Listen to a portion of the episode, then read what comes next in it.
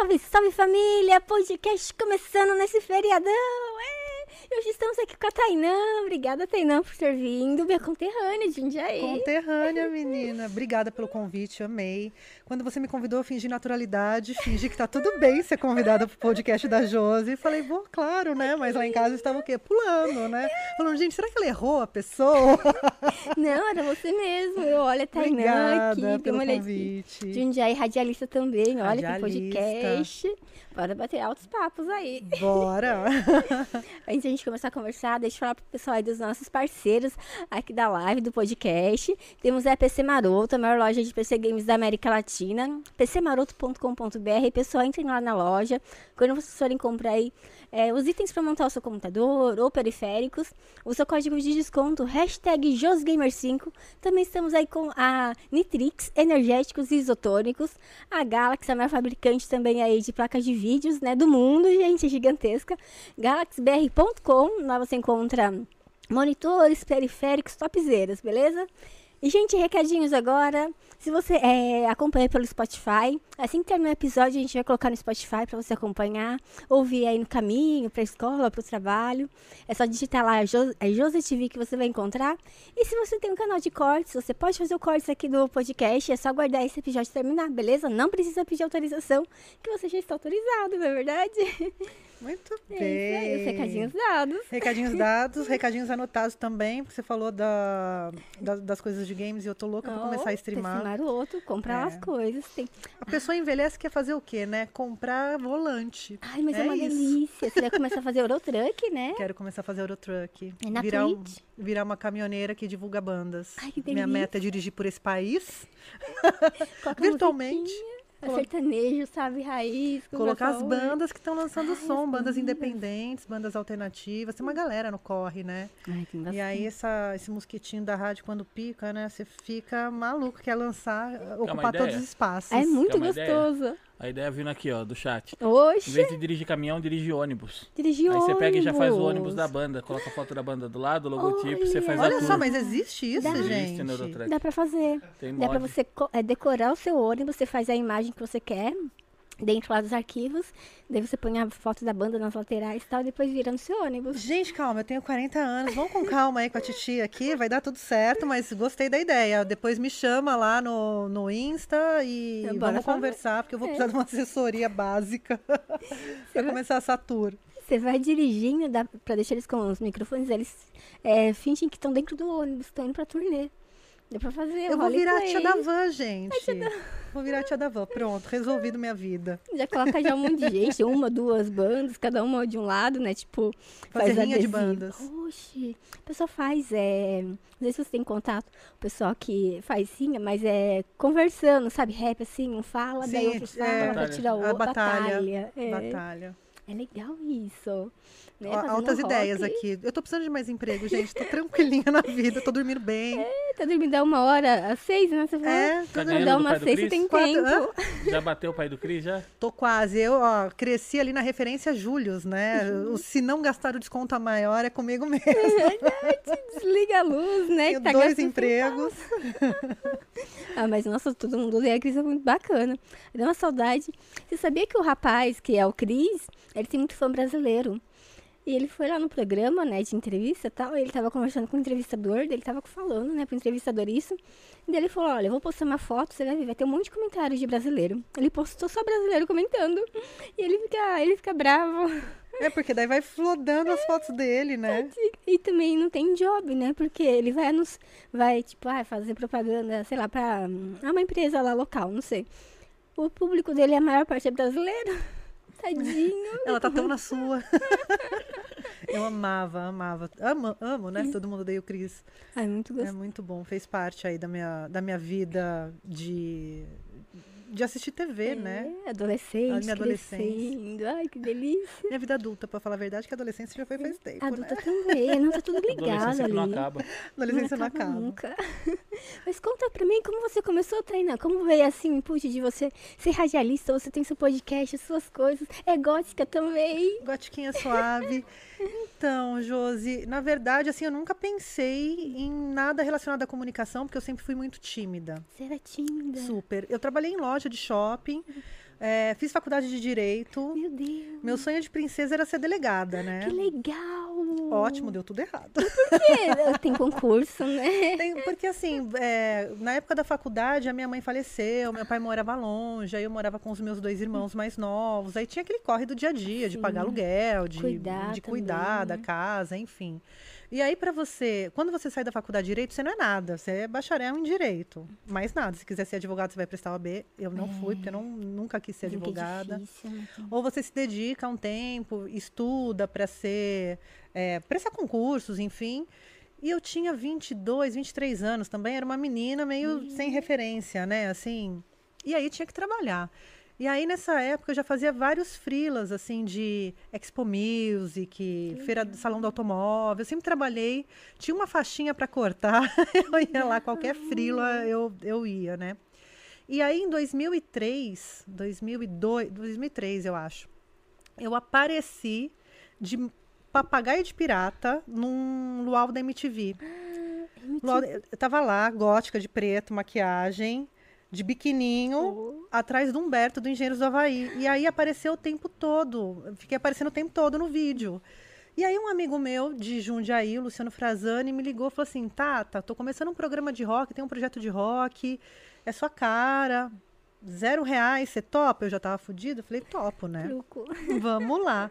E aí comecei a fazer o Rock Forever, que na época ia estrear numa TV local e já estava na rádio difusora. Aí lá em 2003 eu fui começar a fazer rádio. E isso me gerava outros trabalhos, assim, principalmente com, com feira, com evento, né? E aí fui levando até o momento que eu falei, gente, não dá, não consigo ficar mais trabalhando nesse esquema. É, porque eu comecei a trabalhar diariamente. O programa era de segunda a segunda. Nossa, Era ao tempo. vivo, todos os dias à noite, sábado, duas horas de programa, domingo, uma hora. Falei, tá, e agora? O que eu vou fazer da minha vida? Porque, assim, eu não sou da comunicação, o, o direito não é mais uma, uma coisa na minha vida, né? E aí foi quando o dono da rádio, na época, o Tobias Musael, me chamou e a gente teve uma conversa. Ele falou assim: não, vou te transformar numa radialista, você vai trabalhar comigo, vou Que assinar sua carteira. E Te aí. deu emprego, assim, pra você. Me deu um emprego, e aí eu sentadinha do lado dele das nove da manhã, meio de meio, no programa dele, fazia o programa inteiro com ele todos os dias. E aí entrevistei Maluf, Celso Pita, Guilherme Arantes, tinha de tudo na rádio. Porque, imagina, uma rádio do interior, né? Com todas as, as questões do interior, com todas as personalidades que são muito inerentes, né? do- de, de cidades menores, né? Não que Jundiaí seja menor, porque tem 450 mil habitantes, uma cidade É, enorme. Pertinho. E aí eu comecei a trabalhar na rádio, fazendo, continuando Rock Forever, fazendo a discoteca da rádio, porque daí eu passei a fazer a programação musical da rádio e apresentando esse programa de manhã. De manhã e aí eu fiquei de 2003, 2004 até 2008, bastante, cinco anos. cinco anos. E aí teve em 2005 surgiu uma oportunidade de eu trabalhar numa afiliada da TV Cultura em Jundiaí, que, legal. foi a Rede Paulista. Ah, lá embaixo. É, sei. Fui trabalhar na Rede Paulista, que era uma afiliada da TV Cultura, e a TV Cultura já tinha uma linguagem que eu amava, que é a, a questão dos documentários, a É questão mais legal, né? E aí fui me especializar em leis de incentivo à cultura. Como o Júlio que habita em mim, né, toma conta da pessoa, e eu fiquei com dois empregos durante muito tempo. Eu não lembro da última vez que eu tive um emprego só, né? Mas aí eu fiquei até, fiquei na rádio até 2008, depois eu me dediquei à TV e outras produções, aí fiz produções em São Paulo, com produtoras daqui, eh, produtoras do Rio de Janeiro, e aí fiquei até 2015 na Rede Paulista, e aquela contando a vida inteira, segura Não, a linha do é tempo aí que tá tudo certo. gente. Pode contar detalhes. Como foi o serviço na cultura. Então, foi muito legal. Eu vinha bastante pra cultura aqui de São Paulo, Hum. aí conheci as maquetes do Ratimbom, vi os vestidos da Tia. Morgana, imagina, que eu lá, né? Falei, quero essa roupa. Nossa, Ratimbu. E era muito legal, assim, o, o trabalho mesmo da, da TV Cultura, né? Foi uma, uma época de bastante aprendizado. E fui me, me especializando em buscar recursos. Porque é, o que, que o artista precisa além de espaço? Dinheiro. Sim, Né? ideia a gente tem muitas, Eu falei, né? bom, tem um monte de artista aí. Eu não sou uma pessoa de talento, não sei dançar, não sei cantar, não sei sei. nada. Sabe conversar. É, isso. Porque isso aí é o bar me ensinou, né, gente? Tem uma coisa que o bar me ensinou é a prática da conversa. E aí eu comecei a, a me especializar em buscar editais, em buscar recursos federais, recursos estaduais. Então eu fiquei na TV produzindo documentários, com recorte regional, é claro. Aí documentários Caminho dos Bandeirantes, lindo. Teatro Isso é Politeama. muito legal, porque o Teatro Politeama, a gente vê em Jundiaí é enorme, é antigo, mas ninguém sabe a história. É, tem lá Quem o documentário. primeiro tijolinho, vou assistir, Sim. que lindo. Tem um projeto lindo da Lina Bobardi, Uhum. Que é uma, foi uma arquiteta incrível que fez o Sesc Pompeia, né? Tem Nossa, várias histórias incríveis lá em Jundiaí. Aí contei a história de Serra do Japi, Carlitos de Jundiaí, que era uma figura Ah, é muito tipo Chaplin, é né? ele. Sim. Aí contei a história dele também. Aí fui fazendo um documentário de imigrantes, sempre nessa, nessa pegada de mais educativa, né? É, alguns projetos, inclusive, me levaram para bate-papo com professores da rede pública, né? Há, há uns anos atrás era um desafio, como o professor dá aula brigando com o celular do aluno. Incorpora o audiovisual Ah, é verdade. né? Traz para dentro, né? A- é, ensina esses alunos a contar histórias para aprender, provoque isso, já que você não pode lutar contra um celular em sala de aula, né? É uma luta um pouco inglória, É, né? Não tem como. E professor não pode pôr a mão, não pode tirar, só pode Sim. pedir pro aluno desligar. E o Exato. aluno não vai desligar. Não vai.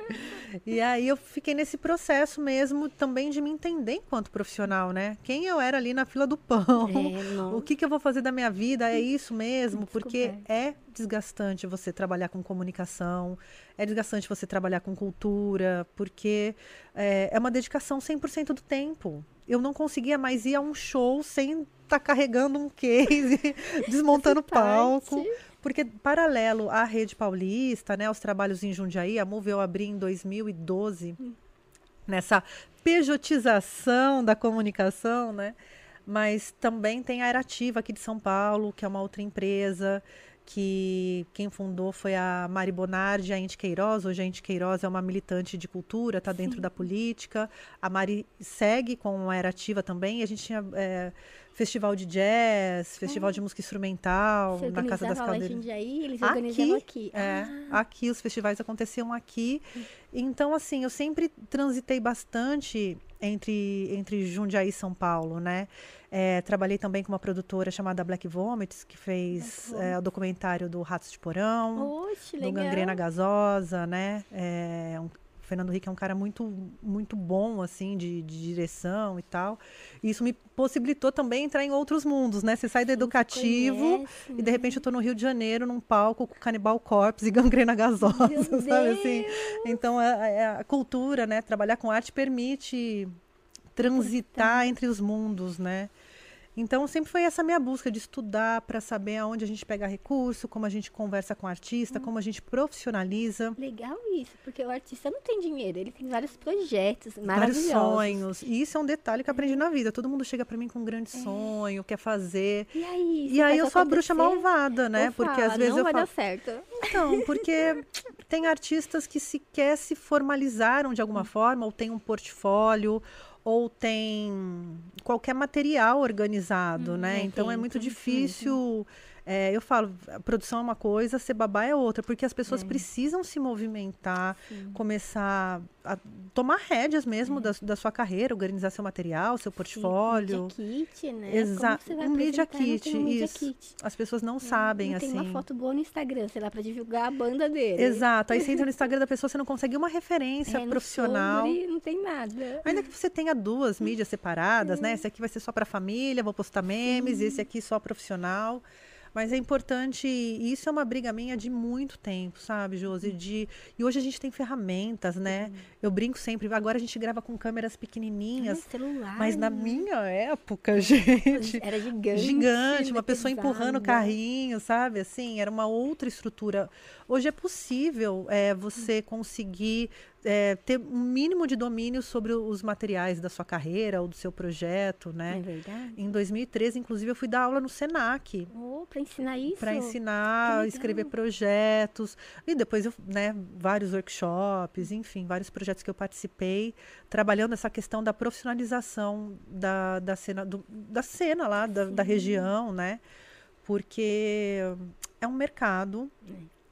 Embora o artista esteja ali com o sonho dele na mão, eu olho aquilo como um produto, porque é um produto. Vai vender. Você né, vai vender, aquilo. né? Então é importante ter esse olhar mais cuidadoso, né? Saber apresentar um projeto. Então, Isso é eventualmente eu verdade. vou dando esses cursos aí, né? Que legal, porque Saber é elaborar o projeto né? já é o fundamental. Sim. É, detalhar, né? Saber minimamente escrever o que, que você quer fazer, do que se trata, né? Por que, que você quer gravar um disco? A pessoa chega, quero gravar um disco. Por quê? É porque eu vou dar meu dinheiro pra você, me Por que mais um disco no mundo, Né? né? E a pessoa tem que justificar. Pelo menos eu tenho que entender a paixão dela por aquilo, né? Porque só mais um disco no mundo, nesse mar de, né, de Tem coisas.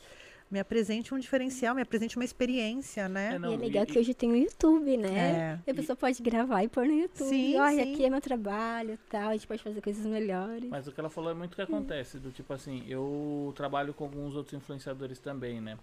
E eu tenho um que é amigo meu, e vira e mexe, ele chega pra mim e fala assim, olha, ó, tô com esse, tipo, vou viajar, vou pra fora, você entendeu? Tipo, a gente vai ficar em Miami tanto tempo, depois a gente vai pra Los Angeles e tal. E aí, tipo, é, como fala, é, arruma patrocinador pra gente colocar na viagem. Tá, mas e aí? Tipo, o que, que você vai fazer pro patrocinador? O que o Onde você vai patrocinador vai material ganhar? dele? Qual a Como- entrega, como a né? que você pre- pretende fazer? Qual a entendeu? Ah, não entrega? sei. É, teu dinheiro Porque não é adianta, é né? tudo, é, é tudo comércio. A gente está falando de produtos aí e as marcas elas estão cada vez mais é, é, preocupadas aonde elas vão colocar a marca delas, aonde elas vão aparecer, É, né? sim. E a gente vive numa cultura agora de, de exposição muito grande, Uhum. né? Era diferente uma marca é, olhar para uma, uma- é, olhar e achar ruim estar numa TV ou estar numa rádio. Eu sempre trabalhei nessas mídias de massa, né? Nessas mídias mais convencionais. Tinha uma época até que um amigo meu, Vertão, ainda que trabalha com Insanos, trabalha com uma galera. Ele falava assim, Tata, vamos fazer YouTube, vamos colocar o Rock Forever no YouTube. Eu falei, essa coisa de internet não vai dar certo. Vai dar- vai falir. Eu, Que ano? Cara, É acho que isso era início. 2006, 2000, depois 2012 também, a gente... É, é, Nessa época a gente já tava no Orkut conquistando de A cliente gente nosso ia a fazer Petrobras propaganda e a no Orkut. usando a internet. É, a gente fazia propaganda usando o Orkut e chegava. Vinha eu acho muito fora. injusto a gente não ter sido amigo antes. Ainda bem que a gente se encontrou, Ainda né? bem que a gente se encontrou. Porque pra mim era muito difícil, Uhum. mas porque também eu tinha uma cabeça super fechada de quem trabalha em rádio, de quem trabalha em TV. É. Os formatos com- comerciais que eu conhecia eram aqueles a de gente- mídia tradicional, né? Então, pra mim também era muito difícil é, entender que formato de comercial era legal. Eu recebia meme no e-mail. Meme, meme. GIF no e-mail, três horas para baixar o GIF, sabe? Assim.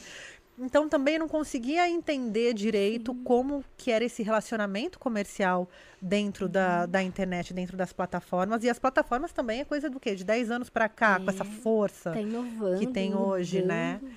Então, é, esse, esse período de transição que a mídia passou, eu também passei ainda com grandes ressalvas, sabe? Assim, de exposição na internet. Agora a gente tem as métricas também da internet, Tem né? Você consegue ver o alcance, É legal, né? que- o Porque A engajamento. pessoa paga um comercial na TV na Globo, horário nobre, super caro. Mas você não tem certeza Exato. de quantas pessoas estão assistindo. Exato. A pessoa vai levantar, vai no banheiro, vai fazer alguma coisa, já no computador não, no celular. A pessoa tá Tem lá, ali, Se né? ela clicou, quanto tempo ela ficou olhando, qual parte mais ela olhou, dá pra analisar isso, sabia? É, idade, sexo, tudo. Tudo da mapeado. É E antes a gente precisava de uma pesquisa, né? Eu lembro que um grande desafio na TV era a retenção durante comercial, né? Que era o zapear a TV. Começa o comercial, você já vai para outro canal. Então, lá em Jundiaí, a gente começou a criar conteúdos é, é, culturais, né, no intervalo. Então, tinha várias historinhas no intervalo que era para tentar Pessoa manter a pessoa sair. ali, né, no canal, não sair. Mas são desafios e desafios que foram superados, na verdade, com a mudança de comportamento de público, Uhum. né? As pessoas têm passado menos tempo em casa, a gente tem a segunda tela, né? Eu, eu sempre tô com a TV ligada, mas eu tô. Tá com o celular na mão. Uhum. Então, assim, como impactar, né? Hum. E eu digo isso não só para quem traz, para quem quer a sua marca, mas também para os artistas, Sim, né? no Cê- comercial, né? É, Talvez como, como que a pessoa vai ficar assistindo o seu clipe, né? Eu sou da era da MTV ainda, né? Sou filhote de Ai, MTV, era, minha legal os clipes referência. passavam tal. É, eu conhecia as bandas na década de 90 pelo Fúria do Gastão, sabe? Assim, eu fui ver clipes. é, se eu quisesse ver a cara do, sei lá, do James Hetfield, eu tinha que comprar uma revista na banca. Não tinha, né? Não- Nossa, muda é muda difícil pensar numa rápido. época que eu ligar, comprava ficha telefônica, ficava ligando na rádio pra tocar música, pra eu dar o play e o rec em casa no rádio pra gravar a música, Era, sabe? Assim. Nossa, meu Deus. Então era uma outra forma de se consumir é, tudo, né? Eu lembro que ah, ia gravar uma mixtape para um bailinho, alguma coisa, aí a rádio fazia propaganda no meio, sabe? Assim, da música. É, tem- ai, meu Deus. E aí tinha que cortar a fita, colocar durex, Você gente. cortava. nossa, Cortava. que- Tinha maior esquema de edição na própria fita. Meu Deus, Minha isso fita era ficava com uma música. Não, ficava uma merda, né? Mas era o recurso que a gente tinha na Era. época, a década Dava 90 engasgadinha ali, né? Mas não falava o comercial. É, dava um pulinho assim. Fazer propaganda. Mas aí a gente vê, né, como hoje a gente tem facilidade e pro lado bom e pro lado ruim, né?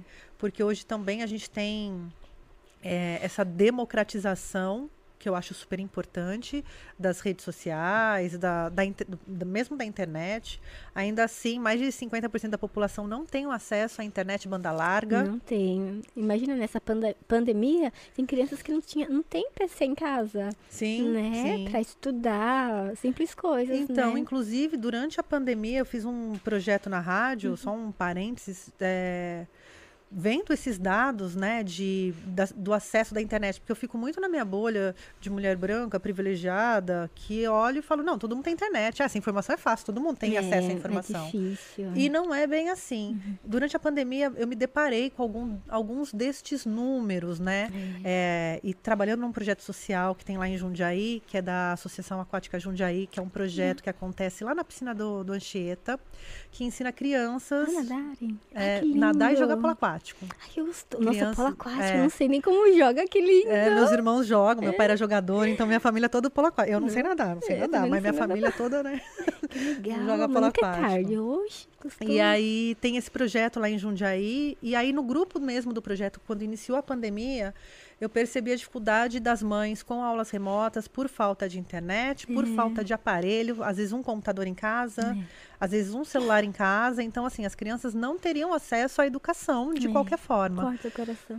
Foi aí que eu tive uma brilhante ideia, que me custou várias madrugadas de O que sono. você fez, menina? juntei Como vários professores, mais de 20 professores de cursinho popular. Liguei para um amigo meu que é professor, o Rafael Galeotti.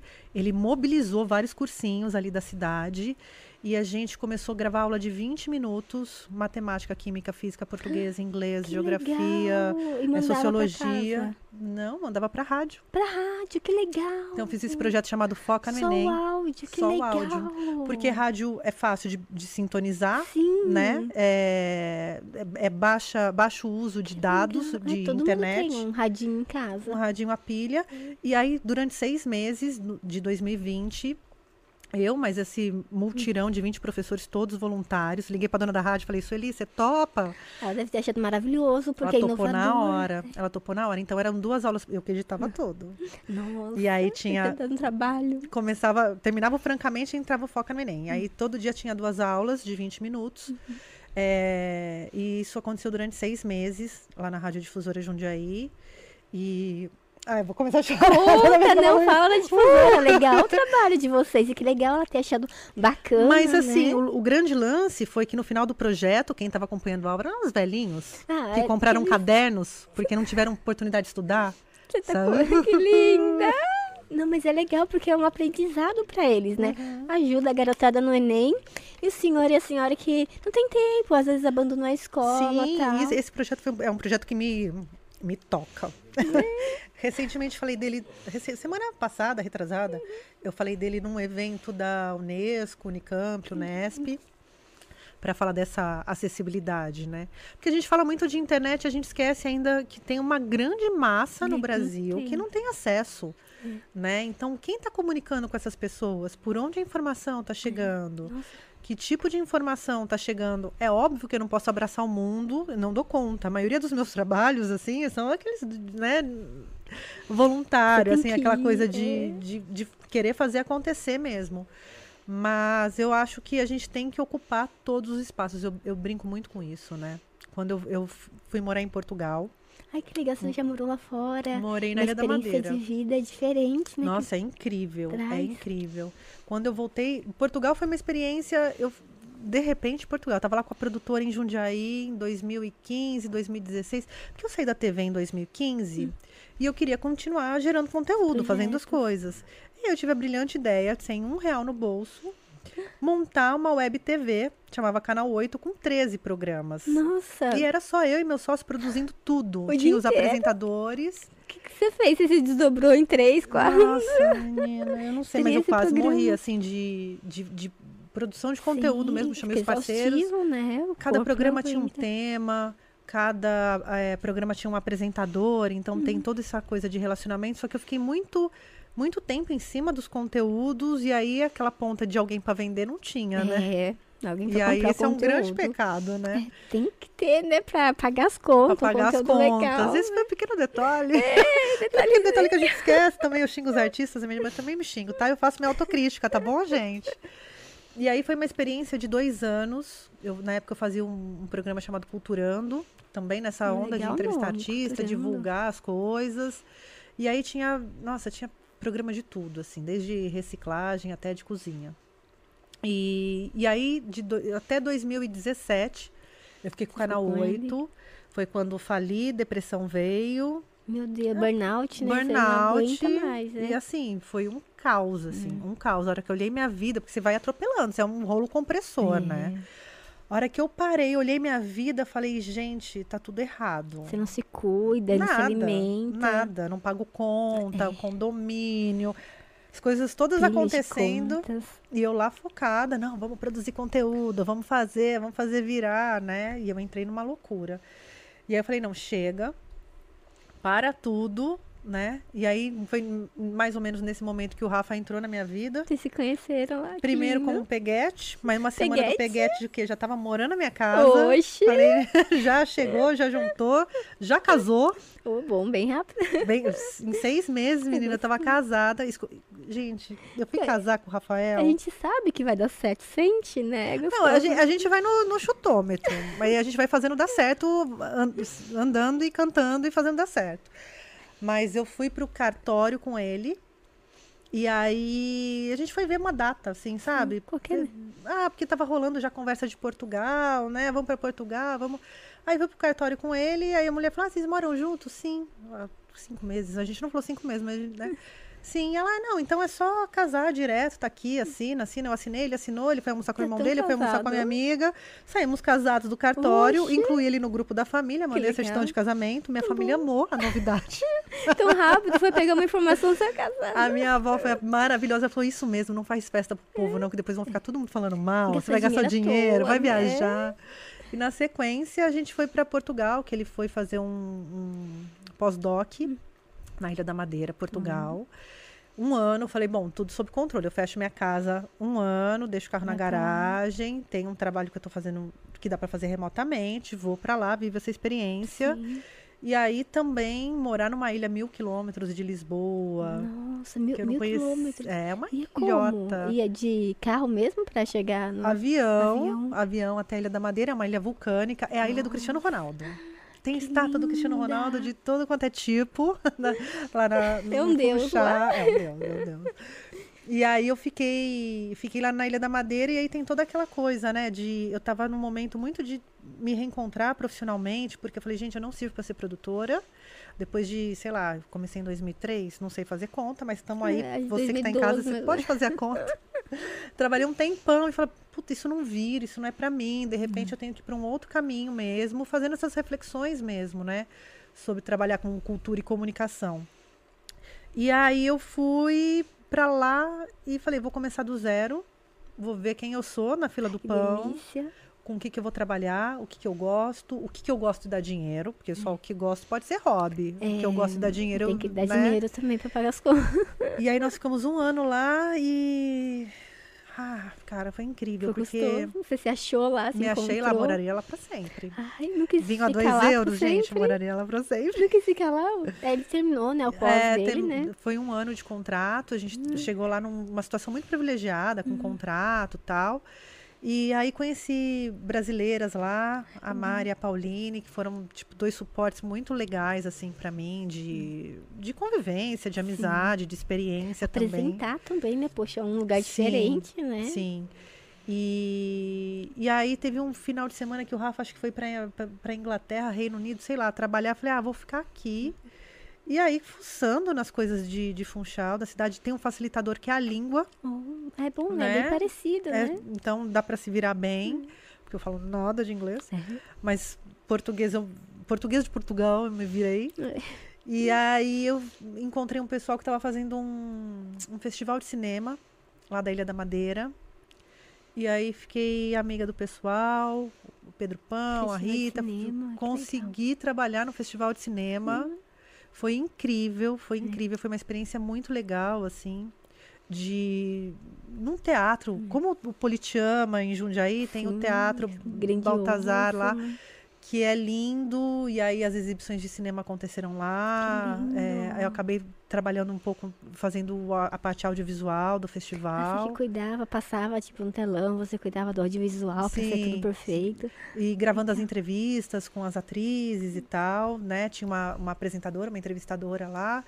E foi uma experiência muito rica. São pessoas que eu mantenho contato. Veja, eu voltei de Portugal em 2018. E ainda mantenho contato. Quero super voltar para lá.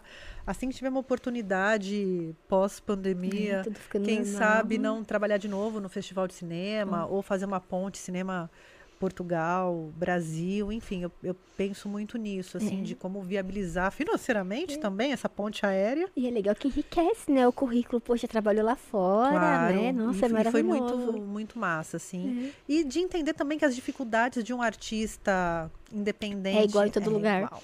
É igual, gente, a mesma Só coisa. tem ideia, não tem dinheiro lá também. Não tem dinheiro, é buscar patrocinador, né? É, é fomentar público, porque também uma das grandes questões que a gente bate muito é fomento de público, né? Uhum. É, como a gente enche um cinema, como a gente enche um É. teatro, né? Porque hoje a gente tem essa experiência da audiência do outro lado da tela, É, né? streaming, né? No streaming, mas É. e tá, e no- nos espaços físicos? Fora grandes festivais como Rock in Rio, João Rock. E mudando de assunto, a meia entrada, você viu que estavam votando a meia entrada? O que você acha disso? Seria bom se fi- diminuísse o negócio, mas não vai diminuir. Não vai diminuir. É. Eu acho que vai inviabilizar. Eu acho que pode, sei lá, regulamentar de outra Hum. forma, mas eu acho que vai inviabilizar o acesso de muita gente, É. né? É, de idoso, de estudante. A galera acha que estudante, gente. Não, não tem dinheiro pra nada. Pois é. Pois é. Mas eu acho que a gente precisa conversar direito sobre isso. Não é a primeira vez que tentam tirar, acabar com a minha entrada. Mas eu acho que precisa ser uma conversa mais séria. Eu acho que as, as, as pessoas elas começam a conversar sobre os aspectos culturais de maneira muito superficial e não vão a fundo no, no, É. no X da questão, né? É, por hora eu sou contra acabar com a entrada. Eu acho que ela ainda possibilita né, que as pessoas tenham acesso aos bens culturais.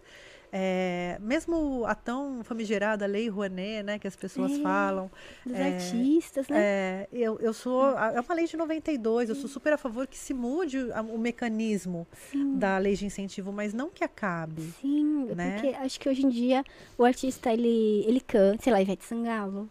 Eles conseguem. Como que eles conseguem dinheiro? Então, a lei. A lei é para todos. É, então, todo Vamos começar daí. Mas assim, a isenção fiscal que a Ivete Sangalo tem num show dela não é igual de uma Que tá começando. Não, de instrumental. Ele- a, a lei ela tem dois artigos, que é o artigo 18 e o artigo 26 da lei. É, o artigo 18, teatro, dança, música instrumental e outras né, vertentes, eles têm 100% de abatimento fiscal. Ou seja, eu aprovo o meu documentário, aí vou na empresa, a empresa patrocina e ela bate Do imposto do dela. imposto até 4% do valor do imposto dela, isso na lei federal, né? E pessoas físicas também podem aportar até 6% do imposto devido. No caso de música popular, como Uhum. sempre teve indústria fonográfica, esse abatimento não é de 100%, é de 30%, 60%, Ah, sim. 70%, 70%. E então assim, tem outros Ah, é- primeiro é- é tudo igual não, todo mundo. é. Que a gente vê de fora, a gente não sabe como o negócio funciona. Não né? é, mas assim, os projetos. é, o que acontece, a minha grande crítica, Hum. na verdade, às leis de incentivo é que virou uma ferramenta de marketing das empresas de uma maneira não muito positiva. Porque também as empresas vão determinando o que, o que é viável e o que não é. É. É diferente eu chegar com meu projeto. Eu, eu consigo chegar na mesa da Ambev para mostrar meu projeto? Não, é super difícil. A gente nem Então, sabe assim, o contato deles, né? E manda exato. e-mail e fica lá perdido. Então, assim, aonde afunila, na verdade, a questão da lei é, e a questão dessa captação de recurso é na mesa de reunião das empresas. Quem que a É. empresa quer receber? É os famosos. A Ivete Sangalo, sei lá, deve É quem, ela vai, é quem ela tem certeza que vai dar retorno. Então, a empresa essa, também, né? Vai ter retorno porque o público dela vai. Os dois, é, os dois lados têm que agradar. Exato. Entendi. Nossa, e aí tira muito do pequeno, né? É, Como que o pequeno tá acessa? começando, né?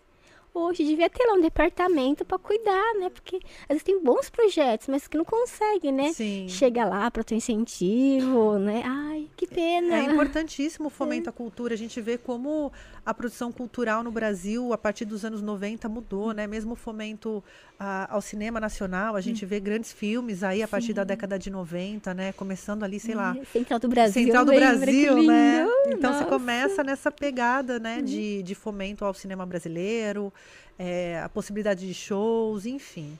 Mas é uma discussão muito grande, assim, em cima de fomentos. Eu sou a favor de alterar a legislação, Uhum. principalmente da lei federal. É, hoje tem uma guerra, que eu nem quero entrar nessa esfera aqui, mas há, uma- há uma guerra é, político-partidária em cima da cultura.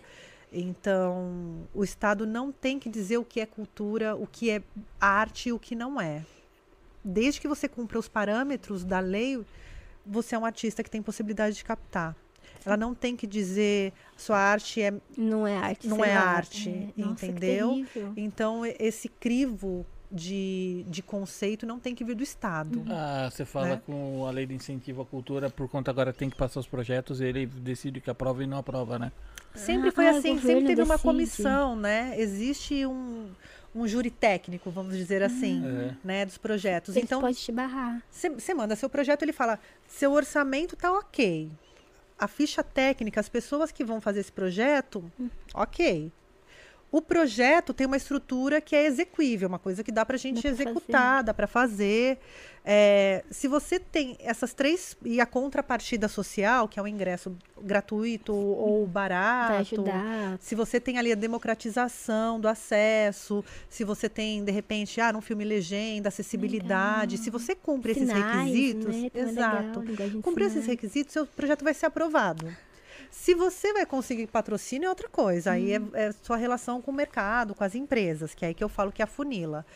Agora, eu não acho que cabe ao Estado dizer, por exemplo, que a arte tem que ser bela e te levar a Deus. Porque é isso que tem acontecido agora em alguns Só, pareceres. Tipo, religiosos estão. Não só né? religiosos, mas assim, é, eu- o, o Estado não tem que dizer o que é belo, o que não é, o que é cultura, o que não é. Porque cada região, cada estado tem a sua expressão cultural. A gente fica achando que cultura é só música, cinema, televisão, é, é música, cinema, teatro. E cultura é, é um termo tão mais amplo, né? A cultura é o que media nossas relações, como a gente se veste, o que a gente come, como a gente Nos fala, como a gente se né? é, relaciona. Então, como que o Estado pode determinar o que é cultura, o que não é, né? Como que o Estado pode, de repente, barrar um projeto que tem uma vertente é, mais voltada à cultura afro ou às religiões afro, né? É, É, não sei, devia ver se a empresa vai querer, né? Porque tem afunilador, a empresa é, vai ou não. Mas assim, a Achei questão é que o Estado não pode barrar projetos por julgar que aquela cultura não serve para atender as políticas do Estado. Sim. É, também, É eu também isso, concordo. basicamente é isso. Tem um acho- projeto legal, É, eu acho que o comitê mesmo que analisa tinha que ser bem técnico e pessoal capacitado nas áreas né, Mas de execução. de fato são, só que 174 foram demitidos agora. Então Meu a gente tem Deus. também uma. uma- tem quantos trabalhando? 30? é, mas a gente tem. O que acontece Uhum. é que é uma guerra de narrativas agora. Se você coloca pessoas competentes e técnicas, vai, no aspecto de entender orçamento, projeto, estrutura, mas ela tem um viés religioso. E ali naquele projeto tem algo que não agrade a religião dela, aquele projeto não vai ser Ela vai levar pro aprovado. lado pessoal. É. É, ser. a gente Hum. escapou uma vez de. A gente teve reunião com, com uma empresa que era especializada em passar projeto, né? Em elaborar projeto, lá em Jundiaí, né? num- Numa agência que eu não, não vou, não vou citar nome, não vem ao caso. Aquela que já quer o tricô, né? É. Aqui, tricota que eu quero saber. E assim, a gente chegou com a proposta de um longa e apresentou para eles o projeto e a gente tinha balizado que a gente ia precisar de 2 milhões, eu acho, para fazer o longa, para executar. E aí veio a conversa assim, do tipo, "Ah, a gente vai analisar e depois a gente volta a falar com vocês. E aí quando veio a devolutiva, assim, a gente consegue levar para aprovar, mas é, vocês vão precisar de 6 milhões para fazer o longa, você entendeu? E aí a gente vai pôr um show que vocês vão fazer uma turnê que, meu, não ia gastar nada disso para fazer a turnê. Você entendeu? E aí Mudaram, tipo, aumentaram o projeto. é, e assim, parte desse valor ia para essa empresa para poder aprovar. Você entendeu? E a gente falou, não, obrigado, tchau. Beijo, tchau. Vai Aí todo mundo, a gente foi a, na época do Temer mesmo lá, que começou a pegar um monte de, de empresa de Lava Jato que tava. É, de Lava Jato não, de Rouanet que tava fazendo coisa Aham. errada. A gente um belo dia tá assistindo a TV. A gente vê a galera do escritório aqui de São Paulo aqui, né? Que foi atender a gente um dia e tudo sendo algemado. É, Olha só de uma que, que deu. que né? livramento. Né, Não é mas- mesmo? Mas você olha, esse negócio não tá certo, né? Você olha, alguém vai ganhar mais ali, credo, deixa eu Daí eu, eu fico fora, muito quero curioso, né? dormir Será bem que à esse noite. tipo de pessoa, ela tem... Acho que ela deve ter um canal lá dentro, porque o júri técnico não ia aprovar isso, acho. Então, é, facilitar, a, a será? parte técnica aprova. De fato, aprova se tiver condizente é, com, o- com o que está escrito no projeto. Ah, esse projeto prevê é, um filme, por exemplo, vou fazer um longa-metragem. E a trilha sonora desse filme vai ser feita por essa banda que vai excursionar e vai, sei lá, sonorizar o filme ao vivo em todas as exibições. Tô fazendo um projeto aqui muito É aleatório de né? cabeça. Ao vivo. É, mas assim, faria sentido uma turnê de exibição do filme com a banda tocando, por exemplo. Então, isso pode ser aprovado. Agora, se vocês vão conseguir executar esses 6 milhões, né? Enfim, aí são outros, outros 500, né? Sim. Mas o projeto ele precisa ter coerência. Sim. Precisa ter coerência e a equipe técnica precisa ser competente para executar aquilo. Se o cara vê que ninguém tem um lastro ali de cultura, É, enfim, Não sabe o que tá escrevendo, é, falando. Tanto que né? quando você começa a fazer projetos, um dos, um dos das limitações de tamanho de projeto é pelo currículo. Olha, esse é o primeiro projeto que você vai aprovar. Então o teto é esse aqui na lei federal, ah, pessoa até consegue 200 mil, fazer. Uhum. executa esse, aí você vai subindo, entendeu? Sim. Mas é uma. é, eu que luto aí em, em gestão de políticas públicas, em, por políticas públicas há bastante tempo, acompanho as discussões. É uma coisa que precisa ser complicado. revista, é complicado, As né? leis em geral, você olha, às vezes as leis são antigas. Sei lá, não sei Sim. citar uma agora. São antigas, você fala, meu Deus, não é mais assim a cabeça das pessoas, porque não muda isso. Sim. Que horror. É, mas Sim. também vem lá de cima, demora, né? Na verdade, vem lá de cima. Assim, é. eu sempre brinco, né? O governo ele só vai se mexer quando a gente, quando a gente pressionar, porque é, assim É. que funciona. Se a população não criar demanda, não vai ter recurso. Ninguém fez nada. Entendeu? Uhum. Porque a hora que você cria demanda, se você criar uma demanda para arte, para cultura, Uhum. eles vão ter que tirar recurso Sim, vai ter que atender, da, né? da alma, a né? Vai tá ter que atender a população. é- é. Assim, para saúde, assim, para qualquer outro Hum. aspecto da sociedade, né? Mas a- tem que vir demanda social, senão não, senão não, senão vai, vai ficar ter, daquele jeito, né? é. Por isso que eu falo dos artistas se profissionalizarem, para o mercado subir a régua. Cara, não adianta você ter uma puta estrutura aqui. Não adianta vir um cara com que usa microfone em casa, tal, que faz em casa, é, e querer pagar 100 reais quatro horas de estúdio. Não tem como, não, não paga. Fala, É. não paga. Você fala, não, não dá, seu projeto é maravilhoso, mas Então, mas não- a gente é. tem que balizar por cima, entendeu? É. Porque senão os caras também que patrocinam vão sempre chorar com a migalha ali, né? E eles têm que entender que isso é uma profissão, que é um produto, que isso é impacto, né? Na, seja na- nas redes sociais, e a gente fica muito focado em redes sociais, mas a sociedade se organiza presencialmente também, tá voltando a se organizar voltando, presencialmente, é. né? Então, eu acho que a gente tem que. Eu sempre falo isso, a gente tem que entender é, a, a cultura também com, com os seus produtos, Hum. com os produtos que gera.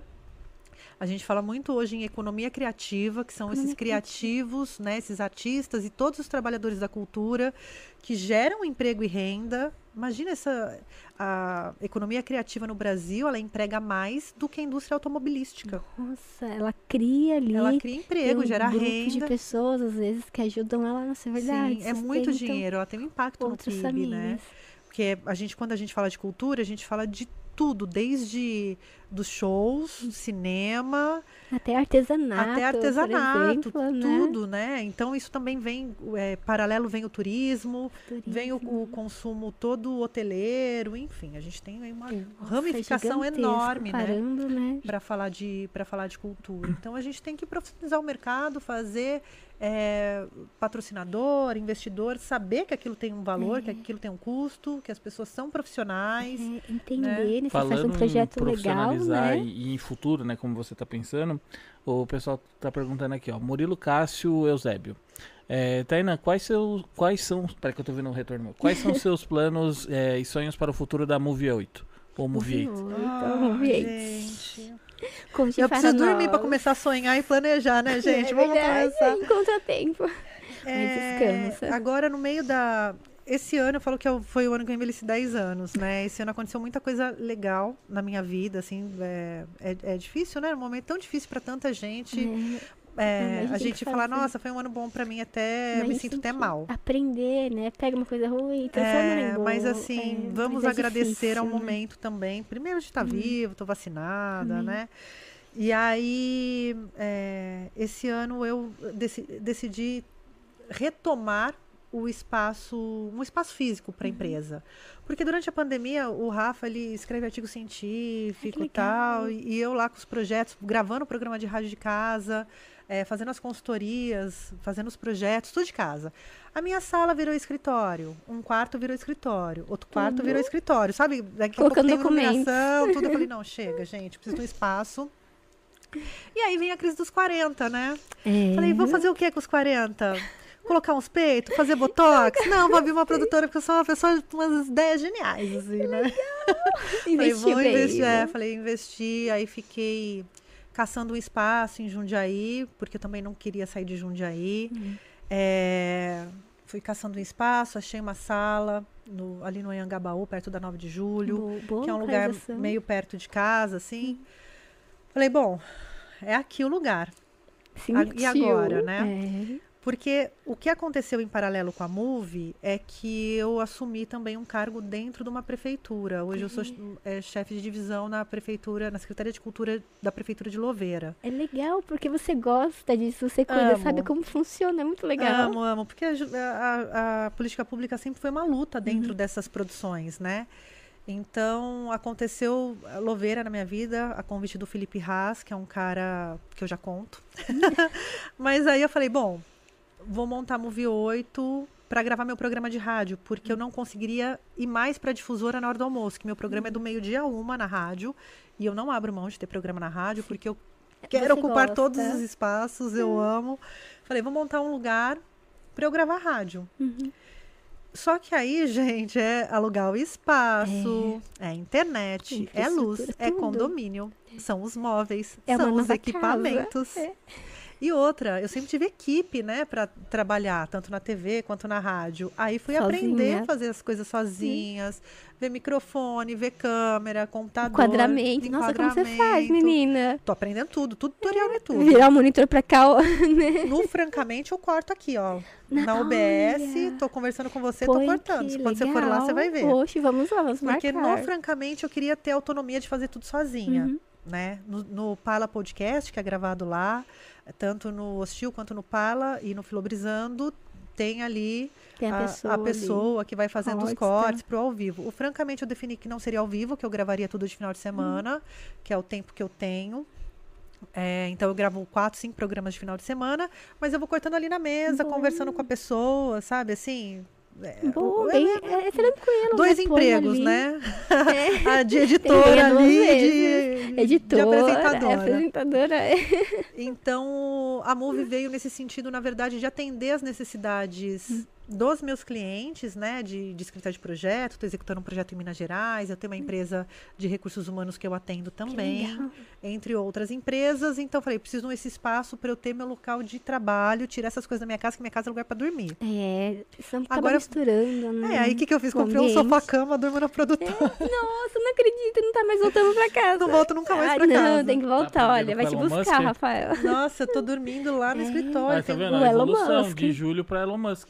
É, ele, ele dorme no escritório, ela Musk dorme tem lá o e na sofazinho dele, é. Pra ser mais Gente, rápido. Mas, olha. nossa, deve fazer mal dormir no sofá. Tipo, você acorda Direto. já no trabalho. Já- não, não é.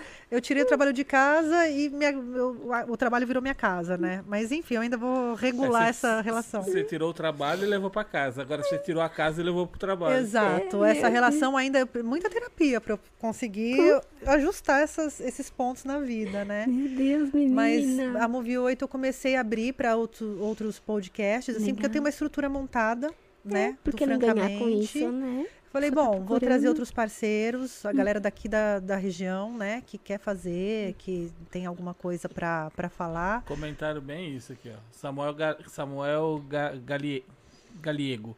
Tainã e Move 8 Produções são, é, como que fala, a resistência que salva Oh. Jundiaí de Oh, se tornar um mero puxadinho da especulação mo- imobiliária. Olha Oxe, eu só, quero ir lá gente. conhecer, gente. Me senti o MST das mídias.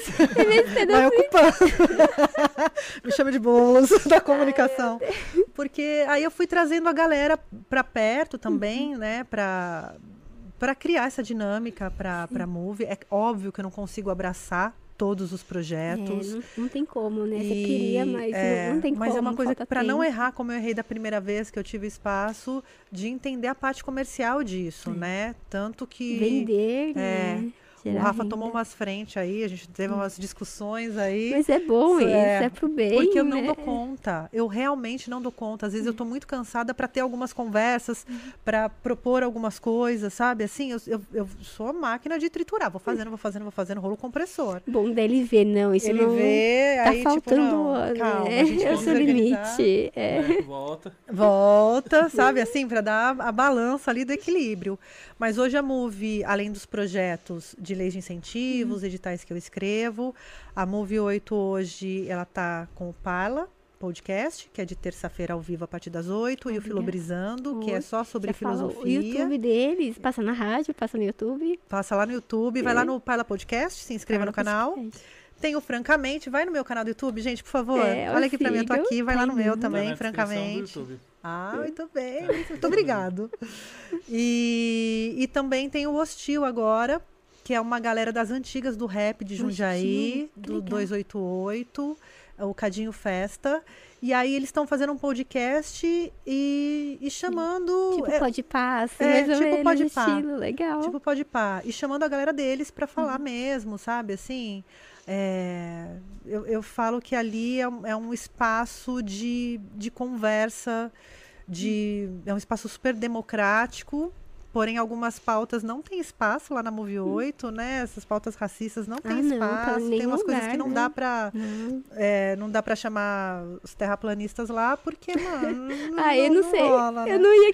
Outro dia a gente pegou Uber, né? Nosso carro tava no mecânico, né? De Jundiaí aqui pra São Paulo. O motorista acreditava em terra plana. Eu fiquei na minha lá no celular, tá bom, é o direito dele. Sim. Eu não queria conversar, queria ficar quietinha. Daí o Diego tentando explicar pra ele. Deu, nossa, de ter uma paciência.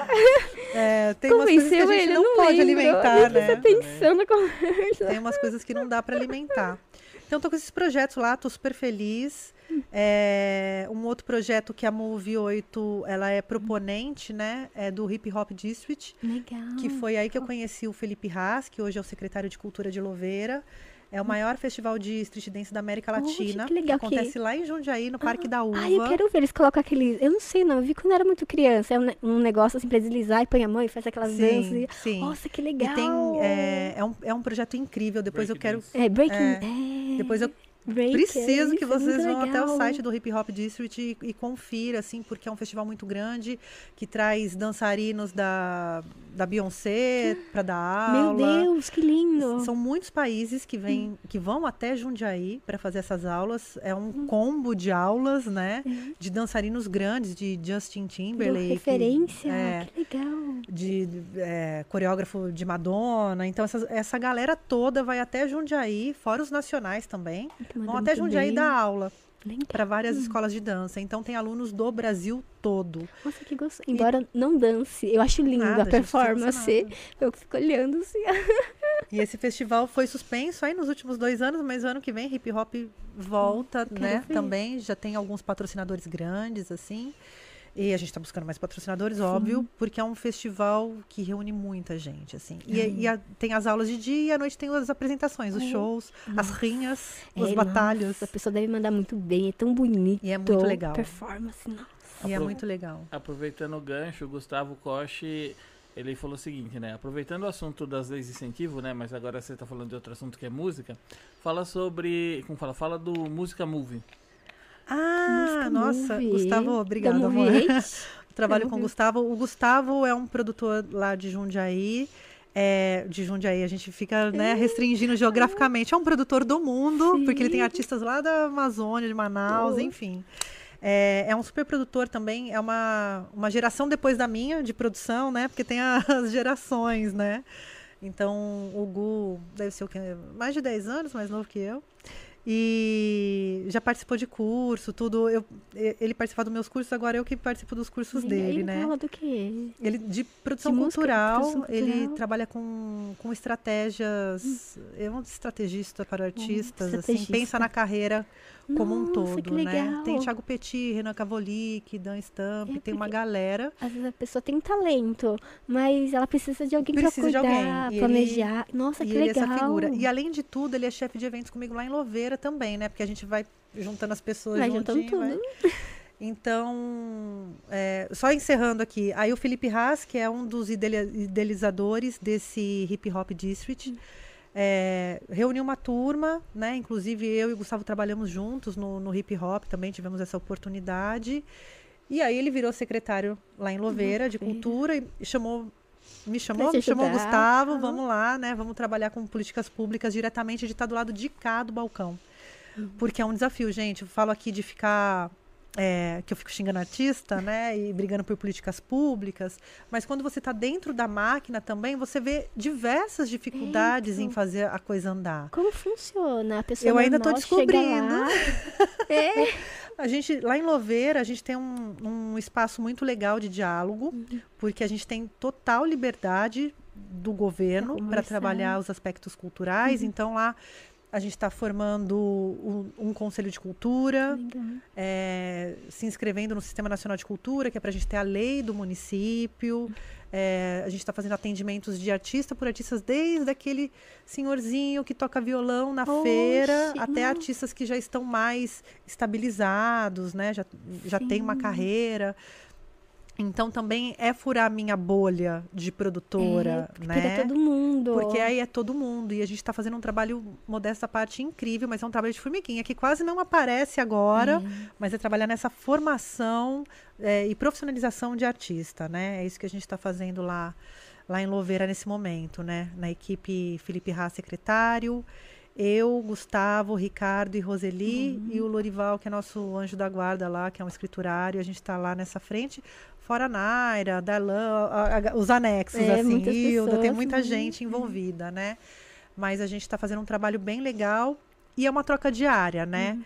É, e assim, Move 8 acontecendo, é, a Louveira acontecendo, rádio acontecendo. Eu fui inventar de fazer o quê? Um festival de música. Pois é, Deus, gente. Menina, Mas aí eu precisa dormir um momento. ainda vai dar tempo de eu dormir, ainda vai dar tempo. Mas é muito legal os projetos. Aí gravei um festival de música. Foram. Eu tinha pensado em nove artistas. Aí conversa vai, conversa vem. Fiz 16 artistas gravados. Tem mais, é legal. Gravei no estúdio lá em Jundiaí, que é o Sensorial Lab. pra Eu não queria que tivesse uma cara de Jundiaí. Não queria que. Ah, um festival de Jundiaí, né? Não, é legal, não queria né? que tivesse essa geografia. É, do mas, Brasil, é, né? mas É eu queria que legal. alguns artistas da cidade fossem contemplados ali. Então tem desde Roberta Campos, Fernanda Porto, Nila Branco, Érica Martins do Autoramas, até Flip, Jung Buda, o Elião do RZO, RZO que é uma banda que eu acompanhei muito aí durante a, RZO. junto Era... com Racionais ali. Ah, então é isso. É, que legal. O Elião foi lá tocar. Catumirim, que é uma mulher Catumirim. lésbica indígena que Hum. canta rap, que ela é incrível também. É, muita gente, né? Genoma, Higher Ground, não vou lembrar de todo mundo. E o Arquivo né? Inválido, né? Eles voltam. Cadê o Arquivo Inválido? é, Felipe, Pipo, o cadê YouTube, o né? Arquivo Inválido? Nossa, eles mandavam bem Tem que chamar Arquivo músicas. Corrompido, né, agora. Tem que mudar o Arquivo nome. Mas aí eu gravei esse festival, tá pra sair aí na próxima semana. Uhum. Esse festival são 16 dias seguidos de música e eu aproveitei para gravar o festival, que é um, um show, mais o Francamente. Então eu entrevisto todas essas pessoas É, também. conversa- é bom que já une o útil ao agradável, né? Eles É. já falam da emoção, como eles começaram, Sim. o que eles passam, E é né, muito legal decorrer. porque cada um tem uma experiência, teve uma experiência de pandemia, de, de É. processos de internet, né? De como lidar com a internet, de lives. Então, assim, Renan, Gavi, da Dona, Arismar Espírito Santo, que é um músico que eu amo de paixão, de música instrumental, é um cara Nossa, que incrível aqui de São. Paulo. É uma lenda, assim, da música Instrumental. brasileira também, tocou. Ainda eu liguei pra Eni, que é a esposa dele, falei, Eni, você passa o set list do Arismar, por favor, pra eu colocar? Ela, Tainan, eu acho que ele não tocou nenhuma música, assim, ele fez tudo improviso. Também tinha lá no YouTube dele. Não, Ah, ele, tinha. não, vai ter só, no, vai ser um especial música move com a- o Arismar ali, freestyle. Oxe, legal. Agora ele vai ter, então, É, ali. vai ter o freestyle músicas. dele, né? Mas assim. Quem é, sabe faz ao vivo. Quem, sabe faz. É não, ele é verdade, faz ao vivo. Eu Maravilhoso. Não posso falar palavrão, mas ele é. Às vezes escapam aqui. Mas ele é incrível, é incrível. Procurem Arismar Espírito Santo, que é um grande músico, né? E aí eu juntei essas 16 artistas, contei com vários parceiros, né? O Rick da Mara Música também, é, o Coque estava comigo, Rafael Testa estava comigo. É Rafael Testa, né? É Testa o sobrenome É. dele? Que legal. Ah, mas é meu também, não. Legal, diferente. A gente tem um amigo que chama... Te- O apelido dele é É Testa. Testa? É Testa. do- Olha só, deve ser seu parente, Rafa. Ah, não sei, acho que é só apelido dele. É seu apelido. É, acho que é. Não sei o nome dele agora. Nem sei o nome da pessoa. Mas aí, Música Móvel tá pra sair nas próximas semanas aí. Os 16 shows, Oh, com os- as 16 entrevistas, também vão pra rádio.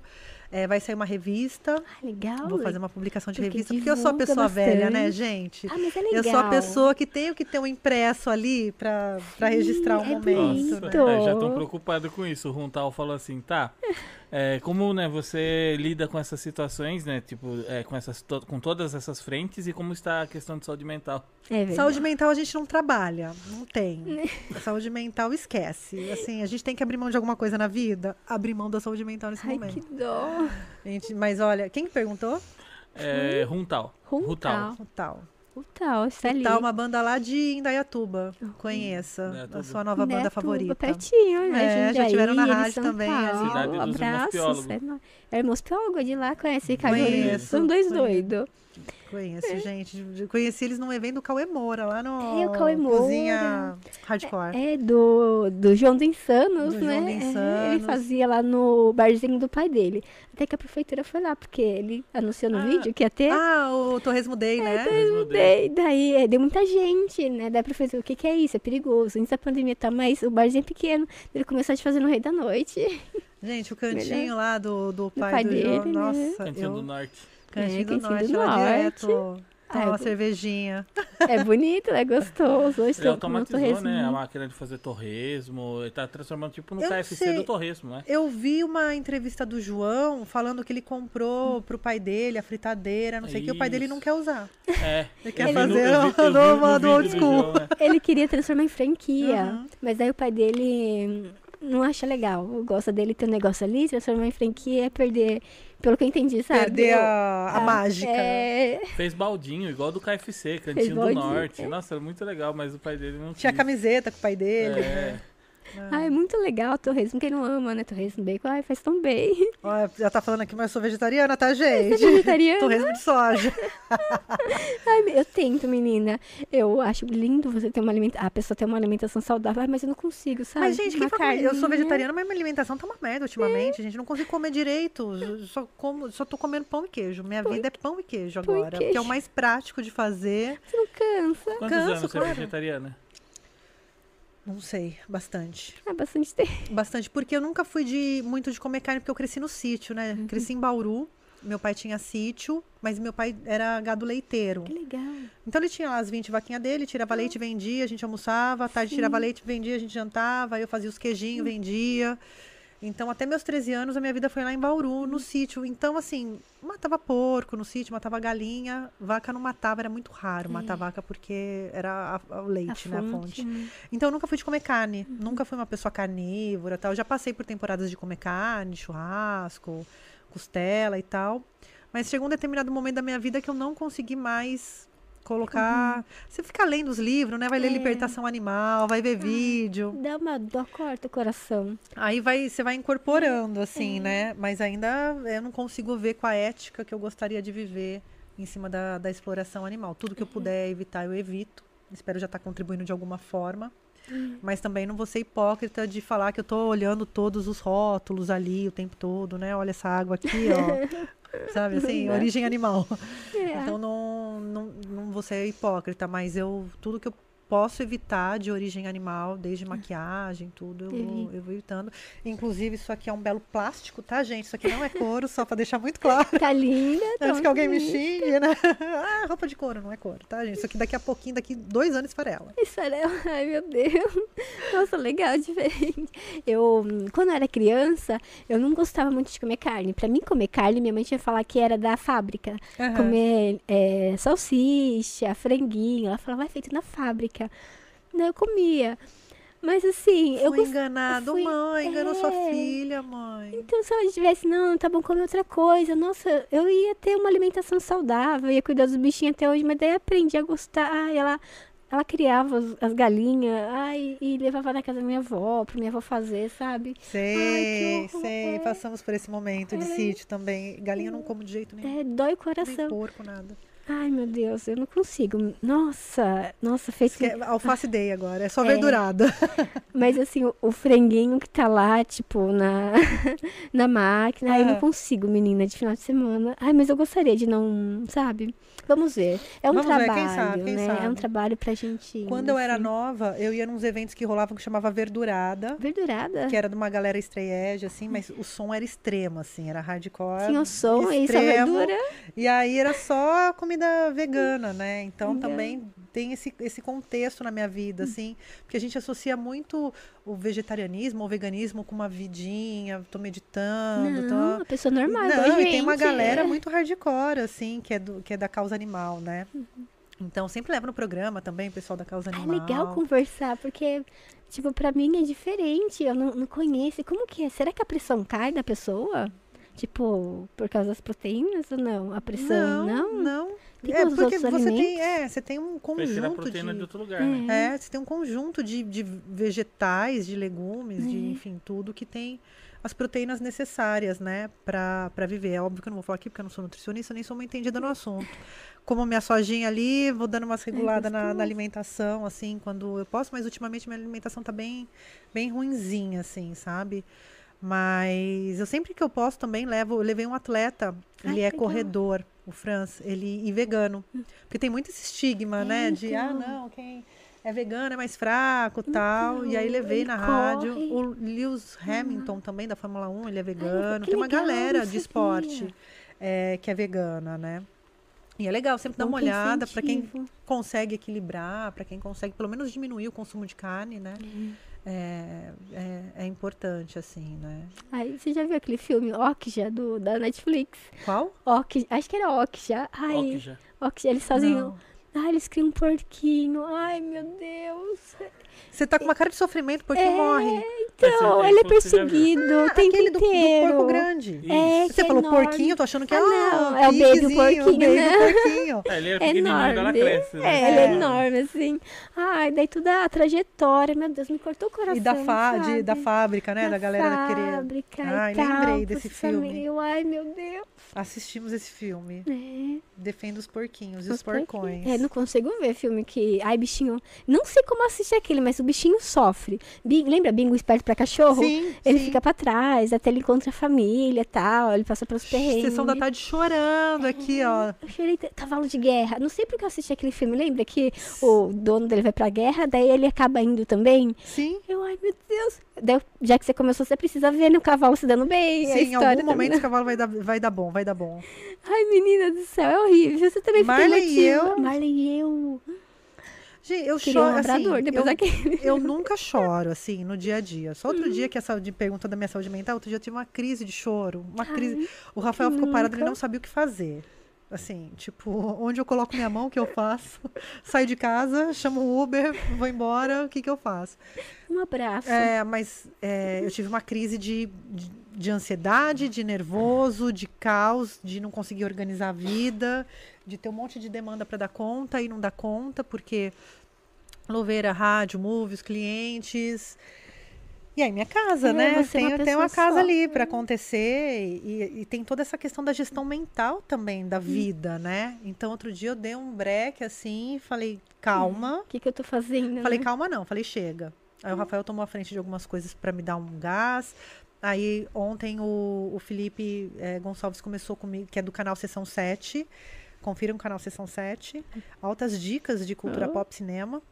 E o Felipe começou comigo na Movie ontem para me dar uma força nas edições, para eu conseguir atender, porque não adianta você montar uma estrutura e você não conseguir atender as pessoas, Não né? como, é. Então o Fê tá lá comigo na Movie 8 agora. Tá chegando a demanda. Tá chegando né? a demanda e eu não tenho braço para atender, né? Eu não consigo, porque eu faço tudo sozinha. As edições eu que faço sozinha. Meu Enfim, Deus. então, E editar é legal, mas às vezes é tão chato porque você gasta tanto tempo, Sim. né? im- imagina, ter o- antes de, de ter louveira, eu tava eu, eu cheguei de Portugal em 2018, tava bem naquela divisão política, aquele, Nossa, né, na época de eleições, negócio tal. pegando fogo. E aí eu ouvindo as rádios de um dia e vendo os canais de comunicação, eu falei, não tem ninguém levando artista, não tem ninguém falando de cultura, de arte e tal. Aí fui até a Rádio Difusora, que eu já tinha trabalhado lá, falar com a Roberta Cantoni, fui visitar a Roberta, aí o Adilson Fredo, que é um jornalista esportivo, falou: "Ah, vai voltar, vai voltar para casa?" Eu falei: "Não, só se a Roberta me der um emprego. A Roberta, você quer?" Oxe! Ela Ela aqui, ó, cara de paisagem. Ah, Rô, de repente, uma vez por semana, né? Pra gente conversar com os artistas, entrevistar a banda, fazedores de cultura, pode ser. Oxe, que legal que deu Aí, certo ali. daí ela visita, falou, não, vou falar com a. Sueli, que é a dona da rádio, a Sueli Musaiel. Vou falar com a Sueli e aí eu te falo. Mas eu saí de lá com um programa diário. Que lindo! Era uma semana. Era, Era um, um dia, por semana, Era uma horinha por semana. Só inteira. pra tocar as bandas. Saí de lá com um programa diário. Isso em- aí comecei. Isso numa semana, na outra já estreei o programa, no Que susto. delícia! Sabe assim, dia 11 eu conversei, dia 14 eu tava no ar. Eu tava lá. E ao vivo também, o- inclusive meu primeiro entrevistado foi o Gustavo Koch, que minha, minha, minha pauta caiu, porque tem essas, né? Tem. Às vezes você tá Às aqui, ó, acontece. esperando pra entrar ao vivo, e aí acontece alguma coisa, a pessoa não vem.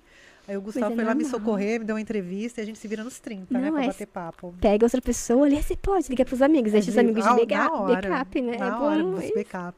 E você quem tem contato com eles pra fazer Todo as mundo. entrevistas? Que legal. Todo mundo, todo mundo entra em contato e é muita pauta por semana, né? Então também tem que ajustar os horários tal. E tem de tudo, assim, sabe? Não tem uma pessoa que eu não olhe e falo, essa pessoa não tem uma história interessante. Sim. Então, já Toninho do Diabo já foi Nossa, que algumas legal, vezes. deve Faço interessante. dele depois, se quiser trazer. Ele tá sempre aqui em São Paulo. Ele é incrível.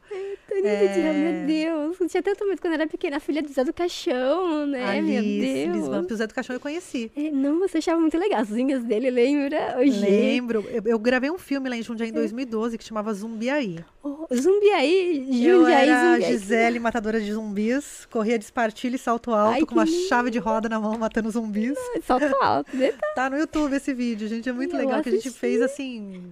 Lá em Jundiaí, uma galera se juntou, Fabinho Castel escreveu um roteiro, vamos, falei, bora, porque eu sou uma entusiasta, né? É muito legal. Tudo, eu já fiz clipe de música sertaneja lá, como mulher traída, bebendo no bar, qualquer coisa que você me chama pra fazer, eu sou entusiasta. Eu Eu vou junto. eu sou uma pessoa fácil, gente. Eu sou uma pessoa assim, você chamou é alguma coisa que vai dar errado, eu tô dentro. É bom porque é aprendizado, você aprende com Tudo, essa pessoa. adoro, eu adoro. contatos, e é legal. assim, quando a galera tá no corre mesmo de fazer as coisas, eu, eu quero ser a maior, eu quero ser a primeira pessoa que fala que vai dar certo, sabe? Assim? Ah, é bom isso. Ou a pessoa fala, Ajuda, não vai né? dar bom, mas tô junto, vamos lá, Sim, né? vou te Sou apoiar. essa pessoa que apoio, né? E a gente gravou o Zumbi ainda. Aí eu conheci o, Zé do Caixão, que ele foi na estreia, Meu né? Deus, deve ser uma Conheci. figura. Uma figuraça, uma Meu. Deus, veinho, Mas lá na rádio foi, nossa, foi de tudo já, assim, nem, nem sei. Até o Cauê Moura foi no dia que eu mandei pro Cauê Moura, porque assim, eu conheci o Cauê Moura do Cozinha Rádio, não, não conheço o Cauê, sabe? Não E sou. mora lá. Mora lá. Direto a gente se encontra, sabe? No, na Alameda ali do Habib, Aham. sabe? Agora ele tá morando em São Paulo, né? Ai, não sei, eu lembro que ele morava lá. Ele tava morando até pouco bairro. tempo ah, ali perto, sei lá, não vou falar onde ele morava É, melhor, né? Eu quase Mas enfim, aquela stalker, né? Sabe lá, onde né? o cara mora. A cidade de Jundiaí, É. mas daí na hora veio a consciência. É. É, pra É. aqueles lados, é. Depois ele ficou morando um pouco mais perto, mas ali perto da Avenida de Jundiaí. Tudo bem, mas não mora mais lá, por isso que eu falei, Cauê, é, desculpa aí. Tá em São Paulo. E eu lembro que uma vez eu mandei uma mensagem pro Cauê no Instagram e ele me respondeu. E aí ele falou assim, não, tá, eu vou. Falei, ah, você poderia vir na rádio, não sei o que e tal. Vamos falar de música, em vez de ficar falando de YouTube, né? Que ele tinha gravado um som. Eu gosto das músicas do Cauê, gente. Não, é legal. A, as zoeiras, é legal. Ele, não, ele tem uma- um trabalho com uma onda mais é, rap agora, trap. Ele tem uma outra onda. Trap não. Hip não é hop. Um hip hop, é. é alternativo. É, Só ele que o Cauê é viado. Ele foi pro Japão, gravou lá 10 músicas, É, voltou e não não solta não Solta. solta. Ele sagrada. Pois tá é, eu queria falar dele com ele de música, porque de YouTube todo mundo fala com ele, né? Uhum. Eu falei, ah, queria bater um papo de música e tal. Ele falou, tá bom, eu vou. Eu falei, dia tal, tal hora. Ele falou, beleza, tô lá. Que lindo. E aí, 15 dias antes, 20 dias antes. E aí eu falei, ó, Cauê, você precisa de alguma coisa? Meu telefone é esse, tá aqui o horário, o endereço e tal. No dia, eu achei que ele não fosse. É, a gente pensa, sempre pensa no negativo, Mano, né? O cara Porque- cagou pra mim. É. Quem sou eu na fila Só do que pão, né? educado pensando, né? O cara chegou pra rádio, oi, tudo bem? Eu falei, meu Deus, e agora? Como que eu entrevisto a pessoa? Onde eu coloco Chegou, minha mão? tava lá escovando dente. Que nem eu escovando dente lá embaixo pra você. E aí o Cauê foi, a gente trocou uma ideia lá, mas eu fiquei muito travada porque eu real não esperava que ele fosse. É, você não se preparou, tipo, ah, beleza. Não, beleza, vamos falar de música aí e vamos, né? É legal mas não quando- lembro mesmo. Mas ele foi, cara. A gente admira, a gente trava, é horrível. Nossa, e ele tava, tava- tinha lançado Delírio, não, ele tinha lançado um outro som. Você lembra o nome, Rafa, do som dele? Puta, um som bom pra cacete. Eu lembro aquele... Cacete agulha. Bom, enfim, confira o trabalho do Cauê Moura enquanto músico, tá? Vale a pena. E aí ele foi também, aí teve um dia que foi o Liminha, que é um puta produtor Liminha. musical. Dizem- Não o Liminha do Gugu. Ah, tá. Que do Liminha do Gugu dizem que ele tem chácara lá no chão privê, lá em Campo Limpo. É, mas foi o Liminha, que é um produtor musical lá do Rio de Janeiro, que Legal. tocou no Mutantes, gravou toda a geração anos 80 do, do, do Liminha, rock nome brasileiro e tal. Foi lá na rádio, sentou lá comigo, fui buscar. Gente, ele. Foi buscar ele no aeroporto? é, Não, fui buscar no hotel. No Ele tava no hotel em Jundiaí. Eu com o meu Celtinha e o Rafael, tipo, passando lisoforme no Celta, tirando os lixos do Celta, sabe? Assim, eu falei, mano, vou pegar o Liminha. Aí o hotel ficava numa subida. E eu falava, e eu assim, Liminha tá no meu carro, minha perna fazia assim. Eu falei, o carro vai morrer, o carro vai morrer. o carro vai morrer. Não consegue nem falar, né? Fica gaga.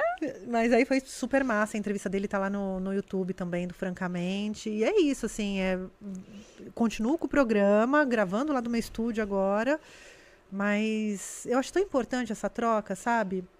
E, e uma, um fenômeno, né, que acontece. Não tem muita mulher fazendo, né? Agora tem, tem- tudo bem, tem o é. Vênus tal, né? Você. Mas a maioria são rapazes, né? É, a gente vê. A maioria são.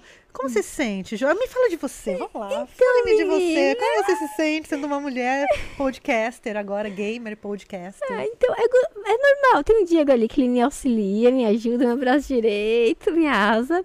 Ah, mas você gostou. É dife- Não sei, tipo, eu acho que por eu ser menina, as mulheres estão mais abertas, sabe, pra vir conversar comigo. Tem os rapazes também que são super simpáticos, mas eu acho que eu consigo chegar mais no público feminino, nas meninas, sabe, pra virem conversar. Eu acho isso legal, porque a gente olha assim, tipo, o Flo, vou usar como exemplo, tem mais rapazes que vão Sim. conversar, né? E eu sinto que vou estar equilibrado. Tava pensando outro dia, nossa, a semana se vários meus. Oxi, foi, foi sem querer. Eu, nossa, que lindo. É gostoso, né? Sim. Porque às vezes, a, tipo, nos jogos. Quem gosta mais são os rapazes, as Sim. meninas ficam mais quietinhas. E eu acho que é a mesma coisa no podcast. Quem gosta, corre atrás, mas são os meninos, né? E as meninas ficam ali e tal. Mas é legal quando tem alguém, né, que, que goste, leve. Daí serve de exemplo para as outras meninas que querem começar e sentem vergonha às vezes, sim. né? É, é tão importante desbravar É. esses caminhos, Você também, né? você podcast menina. E aí o que você me diz? Olha, Eu, Oxe. eu falo, eu não sou podcast, sou radialista, gente. Não, os dois, é os dois. Aí a galera olha pra mim e fala assim: por que, que você não faz podcast? Eu falo, gente, programa de rádio é o quê, assim, na verdade, né? Porque é, o podcast nada mais é do que a- uma derivação de um programa de É, rádio é um que vai pra programa outra de plataforma, né? Então, é, na real, o podcast, ele era, no início, assim, do berço dele, o programa de rádio disponibilizado na plataforma do iPod, na área, na aba casting, você entendeu? Do conteúdo que era da rádio, cortado para as pessoas poderem ouvir depois. E aí algumas, alguns criadores viram aquilo, legal, tem essa aba aí que vai o conteúdo da rádio. Vamos fazer o nosso gravar e disponibilizar, né? E aí que começou-se criadores de conteúdo também criar e pôr, mas inicialmente a aba de casting do iPod era para programa de rádio gravado. E iPod podcast vem daí do, do Do iPod. iPod. É, iPod, Olha só, podcast. gente, a Apple dominando aí todo o mercado Os agora. nomes. Nomeando todo um Nomeando. mercado. Hoje você Louco, olha né? assim, né? Steve Jobs, iPod. Nesse não teria. Gente, quem diria que a internet ia dar certo, não é mesmo? É, né? Quem diria na diria garagem dos meninos lá, com os computadores. Olha, meu Deus. Ah, Não, antes era gigante. Lembra os PCs? Eram prédios gigantes com Sim, rato. Sim. Por isso dava bugs, que tinha um monte de ratos entre os fios. Enorme, mas, né? Mas sempre foi assim. É, o Steve Jobs falava assim: se você quer saber o que vai dar certo, né, o que vai estar bombando nos próximos cinco anos, você não pode olhar para o olho do furacão, você tem que olhar para as bordas. Você entendeu? Nunca para o centro, porque o centro é aquilo que passa rápido e as bordas é o que vai estar bombando no futuro. Se você vê, tipo, ah, quem disse que a internet já tá funcionando? Você pega o Steve Jobs, por exemplo, o Wozniak trabalhava na Xerox, né? É verdade. E aí, por exemplo, o, tudo que ele fazia, ele era obrigado a oferecer para Xerox. Então, quando eles fizeram o primeiro computador deles, eles tiveram que oferecer para Xerox. A Xerox não teve interesse. No dia que eles foram oferecer para Xerox, eles encontraram uma equipe de desenvolvedores que estavam com uma invenção que a Xerox olhou e falou assim: rato? Quem Não vai, vai querer ter dar." algo na mesa que chama de rato? Isso é repulsivo. Mouse. Tec- E É. aí, a gente não tem interesse nisso. E, e nessa visita que eles foram recusados, a Apple tava recusando o mouse também de uma outra equipe de engenheiros. E eles viram potencial naquilo. Você entendeu? E aí, tipo, "Ô, vamos se trocar o cartãozinho, vamos se encontrar. E aí eles compraram a ideia, puxaram a ideia pra eles. Tudo coisa que ninguém acha que vai dar certo é, É. jogado fora. Eles pegaram, lapidaram. Vou ficar mais atenta com a minha vida agora no futuro. É. A hora que eu olhar, não vai dar certo, eu vou me jogar ali. É, a chance. Já faço isso, gente. Mas é muito louco, né? Assim, como é, foi muito rápido, né? Essa, essa a nossa adesão à tecnologia, É. porque também nos traz muitas de facilidades, nada, né? sim. Vamos E vai combinar. ser cada vez mais rápido. É, agora do o rádio, o. TV preto e branco. Ah, um meta do Facebook. É, Ah, tem vai- muito nova de meme empresa. por causa do nome, do nome ficou engraçado. É, mas a gente já usou o Meta no óculos de realidade virtual. Sim, mas é, o É, nome, coisa é razão social, é, não é fa- fantasia, vai ficar igual. Não, é o Quest é 2. viciante, é coisa de louco. É. A gente usou antes dele anunciar. Uhum. A gente tava com o óculos Quest que é do Facebook, né? O óculos Quest 2. E a gente tava com uma aplicação que era livre. As pessoas podem criar Uhum. realmente universos e mundos e jogos, o que ela quiser. E aí, por exemplo, tinham pessoas que tinham criado jogos que parecia com Fortnite. É uma rede social, você sem- tem um cinema, você pode assistir, você olha do lado, a pessoa tá ali, você pode conversar. É. É, não tinha perna mesmo, né, não as tinha pessoas. perna. Nossa, É, era bizarro. Eu e a Josi entramos no cinema e a gente ficou conversando. A gente e, assim, sentou do lado do o outro. é geolocalizado. Então o cara que tava do nosso lado ficou irritado. É, sentar no tinha uma pessoa, a gente foi sentar bem do lado dele, gente, sabe? Ele foi pra longe. Mas era uma pessoa de mentira, De assim, uma pessoa verdade. Não, era uma Ah, pessoa de verdade, Ah, do mesmo jeito que a gente tava a, lá. A interação da rede social vai ser essa, com óculos e você, tipo, no ambiente. Nossa, é muito louco que você põe um óculos, um óculos pequenininho que custa 299 dólares. Eurotruck, é, fica diferente, eu Meu, acho, você jogar no na Quest tela também. e você, tipo, na sala da sua casa, você consegue ver uma tela como fosse uma tipo, uma sala de IMAX, sabe? Um projetor gigante de uma sala de IMAX. É coisa de louco, você entendeu? Nossa. E a- e isso é uma coisa que eu acho que vai bombar. Eu a acho pouco também. O podcast vai ser assim, ó, vocês duas conversando, com, Com sistema de óculos. captação, você entendeu aqui? É, é assim, é que eu não E- posso falar, mas teve uma reunião de uma grande TV, que a pessoa foi apresentar e foi com óculos de realidade virtual para É. apresentar o projeto. Sério? E daí os É. senhorzinhos lá foram a loucura, Assim, né? Imagina, o dono dessa TV, É. que é apresentador há muito tempo, assim, que. Pode você falar? entendeu? É. Não, não, E porque as filhas, não tudo sou os caras amiga. entram no jogo, tipo um GTA, e aí tem um chofer que vai pegar eles e, e levar até o local com a limusine. Você o outro sai loucura. aeroporto, tinha um helicóptero esperando ele, leva até o SBT, você entendeu? Gente, Não, imagina se falar. tudo que a gente estiver vivendo Pode aqui já falar. não for um, um jogo de realidade virtual. Aham. Alguém escolheu uma skin pra troco de quê, né? Sim, Me sim. perguntando. É, Imagina se a gente já for uma realidade virtual. Eu acho que deve sim, mas às vezes eu, quando eu tô tão cansada, eu acho que meu corpo tá descansando em algum lugar e só tá lá o projeto, sabe? A Aham. máquina andando, fazendo. É assim que eu me sinto na maior parte do tempo. Tipo, não, eu tô dormindo, eu tô dormindo. Mas é muito boa, é muito legal. Tem a matriz. filme, né, disso. É, su Surrogate, Substitutos, Que né? as pessoas ficam gordinhas, já viu? É Não antigo. vi, gente. Eu, eu- eu sou da fase do Blood Bruce Runner. Willis. É com Bruce Willis. Bruce Willis, é. Cara, é muito louco. E que todo mundo, a pessoa não tem mais relacionamento, família, é pai, mãe, filho, todo mundo numa máquina e todos bem vestidos fora, sabe? São robô, acho que é robô. Todos bem lindos, mas na máquina eles estão acabados, estão de cabelo branco, estão É, gordos, compra um comendo. avatar. É. E aí você fica lá na cadeira, plugado no seu avatar com óculos, você vai trabalhar com seu avatar.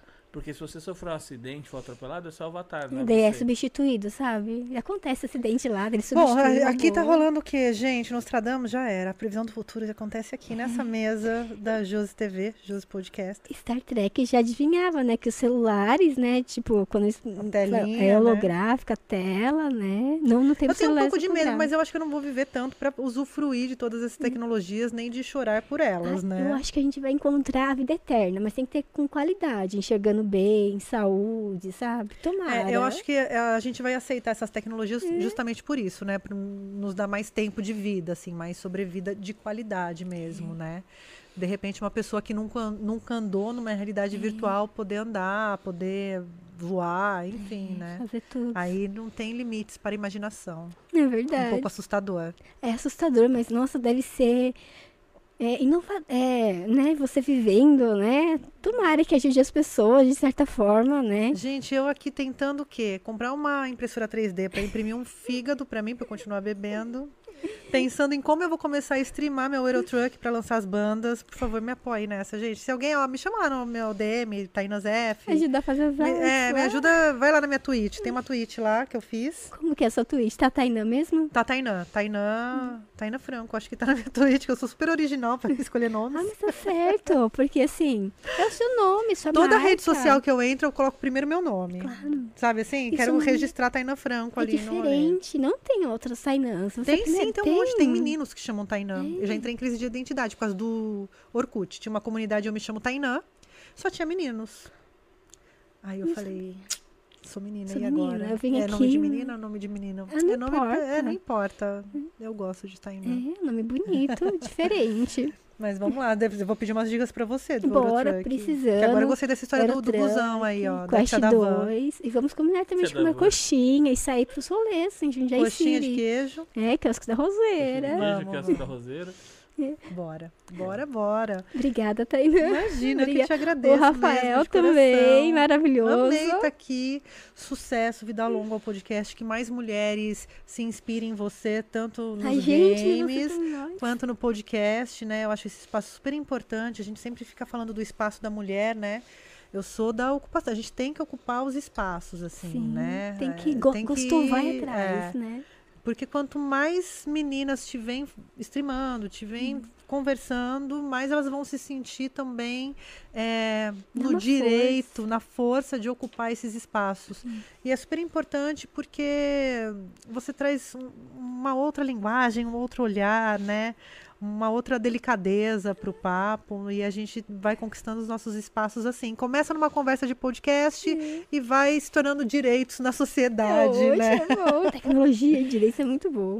Sim. Obrigada, Tainá. Obrigada, Prazer enorme querida. te conhecer. Prazer todo é meu. Amei maravilhosa. estar aqui. Obrigada. Amei, obrigada. Gente, muito obrigada a você que acompanhou aí desde o início. Daqui a pouco temos o segundo podcast, a partir das duas horas da tarde, com Karina Cruel. Aguardem aí, galera. Beijos, é nóis. Fui! Vamos falar de fetiches. A, a Karina, ela tem